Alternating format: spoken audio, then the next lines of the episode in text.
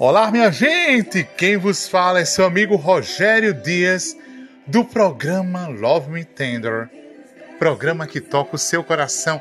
Boa tarde, hoje que é dia 2 de fevereiro de 2024 em Maceió, capital do estado de Alagoas. Eu espero que todos vocês estejam em paz, não é isso? Comecinho de fevereiro, ontem foi dia 1 hoje é dia 2, enfim. O ano já passou um mês, né? E graças a Deus, Deus tem sido fiel na nossa caminhada, né? Sabemos que em todas as coisas somos mais que vencedores por aquele que nos amou, não é isso?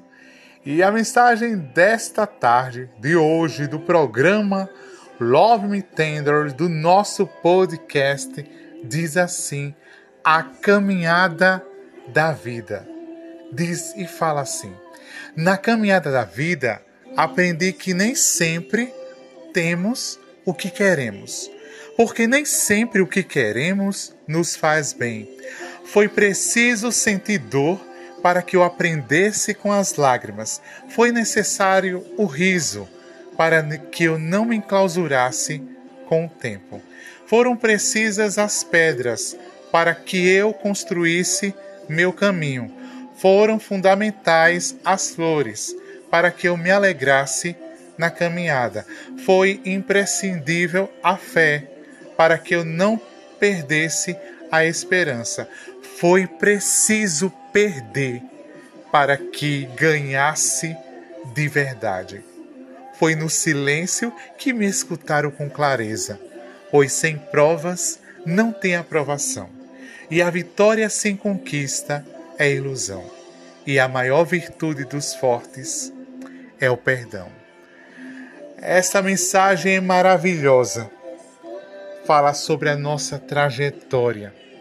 Uma trajetória não tão fácil, uma trajetória com muitas lutas, muitas batalhas, também com muitas vitórias, mas uma luta que é diária.